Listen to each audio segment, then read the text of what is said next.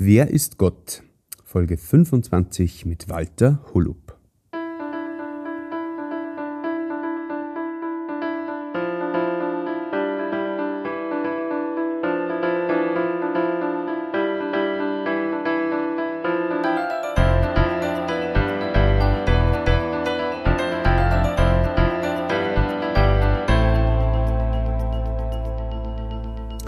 Christi und herzlich willkommen. In diesem Kanal geht es um Gottes Willen. Wir reden über biblische Themen und über die Geschichten, die Gott mit Menschen schreibt. Ja, wir stehen kurz vor Weihnachten und jedes Jahr wieder denke ich mal, nächstes Jahr schaue ich, dass es weniger stressig ist und vielleicht geht es dir genauso. Und in all dem Trubel möchte ich da kurz zwei meiner absoluten Evergreens an Bibelversen vorlesen, die mir einfach immer wieder Frieden im Herzen geben und immer wieder meinen Blick ausrichten auf Gott, auf Jesus. Und der eine, der gerade in so einer extrem stressigen Zeit ähm, mir immer sehr hilft, ist in Sprüche 3, Vers 5.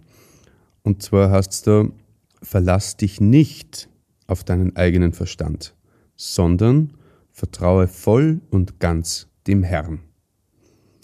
Ich glaube, das ist deswegen so hilfreich, weil es mir so ein bisschen aushebelt oder das, wie ich glaube, dass ich alles schaffen muss. Nicht ich muss es schaffen, sondern vertraue voll und ganz dem Herrn. Und der zweite Vers, der ja, mir immer wieder tröstet und mir hilft, das ist ähm, Matthäus Kapitel 11, Vers 28. Kommt alle her zu mir, die ihr euch abmüht und unter eurer Last leidet. Ich werde euch Ruhe geben. Also, es gibt immer so ein schönes Bild, wo im Alten Testament, wo Gott sich als Henne beschreibt, die ihre Küken unter ihren Flügeln sammelt. Und ich glaube, in dem Vers geht es auch darum, dass wir zu ihm hinkommen, die wir uns abmühen und unter unserer Last leiden, und er wird uns Ruhe geben. Kuschelig, warm, geborgen und im Schutz des Höchsten. Ja, und mit diesem Vers oder Versen möchte dich jetzt ähm, einladen, dem Walter zuzuhören, der uns wieder aus dem Johannesevangelium vorliest. Und ja, dafür wünsche ich wie immer ein offenes Herz. Wir sind jetzt schon am Ende vom Leben, vom irdischen Leben von Jesus auf dieser Erde angelangt.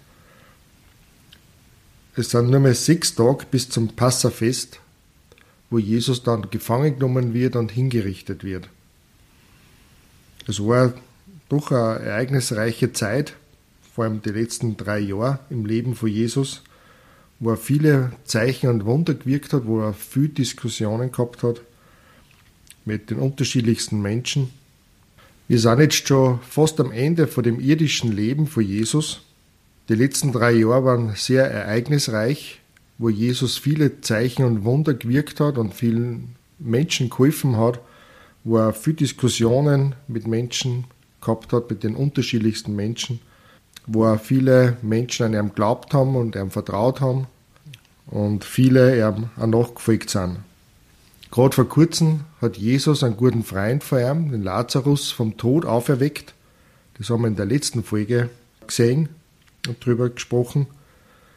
Und heute haben wir wieder eine Begebenheit, die eben kurz vor dem Passafest ist wo Jesus dann gefangen genommen wird und hingerichtet wird. Und da wollen wir heute die Stelle lesen im Johannesevangelium, Kapitel 12, die Verse 1 bis Vers 11. Sechs Tage vor dem Passafest kam Jesus wieder nach Bethanien, wo Lazarus wohnte, den er vom Tod auferweckt hatte. Die Geschwister gaben Jesus zu Ehren ein Festmahl, bei dem Martha bediente. Lazarus lag mit den Gästen zu Tisch. Da nahm Maria ein Pfund das sind 327 Gramm, das römische Pfund, echtes, sehr kostbares Nardenöl und salbte Jesus damit die Füße. Dann tupfte sie diese mit ihrem Haar ab. Der Duft des Salböls erfüllte das ganze Haus. Da sagte einer von den Jüngern ärgerlich. Es war Judas der Sikarier, der Jesus später verriet. Warum hat man dieses Salböl nicht verkauft? Man hätte 300 Denare dafür bekommen und das Geld den Armen geben können. 300 Denare, das war ungefähr, kann man sagen, ein Jahreslohn von einem Arbeiter. Denn der Tageslohn für einen Arbeiter war ein Dinar. Also ganz eine beträchtliche Summe Geld, das dieses Nadenöl wert war. Er sagte das nicht, also der Judas sagte das nicht etwa, weil er sich um die Armen sorgte, sondern weil er ein Dieb war. Er verwaltete die gemeinsame Kasse und bediente sich daraus. Lass sie in Ruhe, sagte Jesus. Sie hat das als Vorbereitung für mein Begräbnis getan. Es wird immer Arme geben, um die ihr euch kümmern könnt, aber mich habt ihr nicht mehr lange bei euch. Als es sich herumgesprochen hatte, dass Jesus in Bethanien war, strömten die Leute in Scharen dorthin. Sie kamen nicht nur wegen Jesus, sondern auch, weil sie Lazarus sehen wollten, den Jesus vom Tod auferweckt hatte. Da beschlossen die Hohenpriester, auch Lazarus zu töten, weil seinetwegen so viele Juden hingingen und anfingen, an Jesus zu glauben. Gut, soweit unsere heutige Begebenheit. Und da haben wir zwei Personen, die da ganz besonders in Erscheinung treten. Das eine ist die Maria, die Schwester vom Lazarus, die wir das letzte Mal schon kennengelernt haben. Und das andere ist der Judas, der Jesus dann am Schluss auch verraten hat, durch den Jesus dann gefangen genommen worden ist. Ich möchte zuerst einmal mit Judas anfangen vielleicht. Der Judas, eben wie da steht, war ein Dieb. Er hat die Kasse gehabt und es ist immer wieder Geld gespendet worden und Judas hat diese Kasse verwaltet, wann ihm Jesus und seine Jünger, wenn sie unterwegs waren, ja, Dinge benötigt haben, was zum Essen braucht haben, dann ist das aus dieser Kasse bezahlt worden. Und dieses Nadenöl, das war ein ganz spezielles Öl, das in, von einer Pflanze aus dem Himalaya-Gebiet gewonnen worden ist. Das war ihm sehr kostbar. Wenn man sich überlegt, ein Jahreslohn von einem Arbeiter, war es wert. Diese Menge an Nadenöl. Und dieser Judas, er hat sich jetzt furchtbar aufgeregt, weil man dieses Nadenöl nicht zu Geld gemacht hat und er gibt davor, um die Armen besorgt zu sein. Ihm geht es im Grunde darum, was er aus dem Ganzen für einen Gewinn auserziehen kann. Ihm geht es nicht um Jesus, es ist die Frage überhaupt, was er für Jesus erkannt hat, obwohl er drei Jahre mit unterwegs war. Aber an dem Punkt, da wird offenbar, was wirklich in seinem Herzen ist.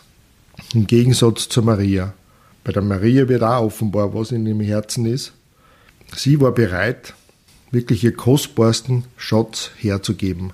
Ich weiß nicht, wie lange sie darauf gespart hat, dass sie dieses besondere Öl kaufen hat können, aber ihr war es ein Anliegen, Jesus diese Wohltat zu erweisen, dass sie dieses kostbare Öl über seine Füße gegossen hat, nicht einmal über sein Haupt, sondern sogar über seine Füße hat sie es gossen und mit ihren Haaren abgetrocknet.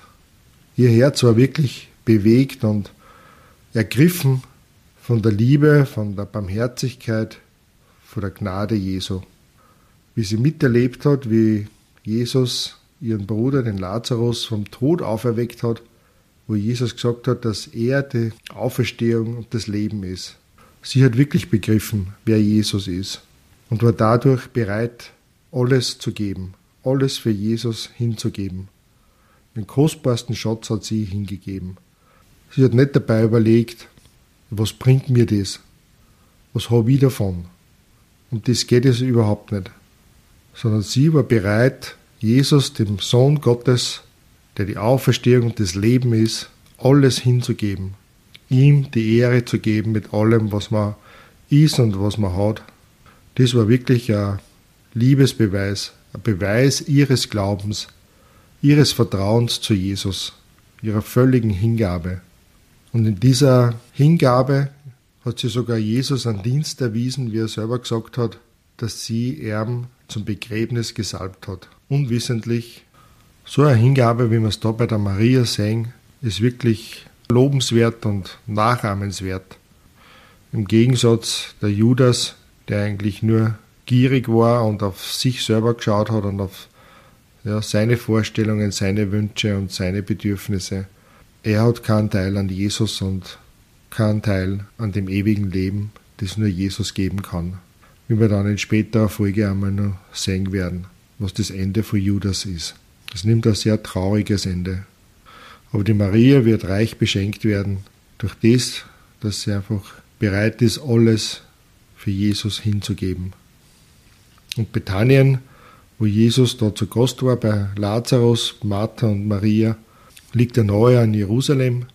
Und viele Menschen sind wieder gekommen, wie sie gehört haben, dass Jesus da ist, in der Nähe ist, und wollten einfach ja, nicht nur Jesus sehen, sondern wie wir gelesen haben, auch den Lazarus sehen, den Jesus vom Tod wieder auferweckt hat, dass er lebt.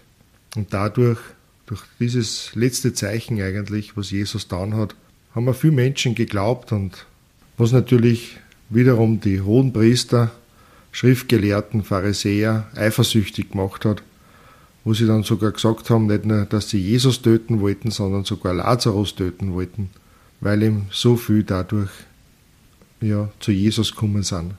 Auch da ist es eine traurige Angelegenheit, dass diese Führer der Juden damals einfach auf Jesus so eifersüchtig waren, weil sie auf Jesus gehört haben und sie um ihn geschaut haben und ihm zugehört haben. Weil er einfach mit Vollmacht geredet hat und diese Zeichen und Wunder dann hat. Weil er eher der Messias war, der Gesandte Gottes, der Sohn Gottes, der in die Welt kommen hat müssen.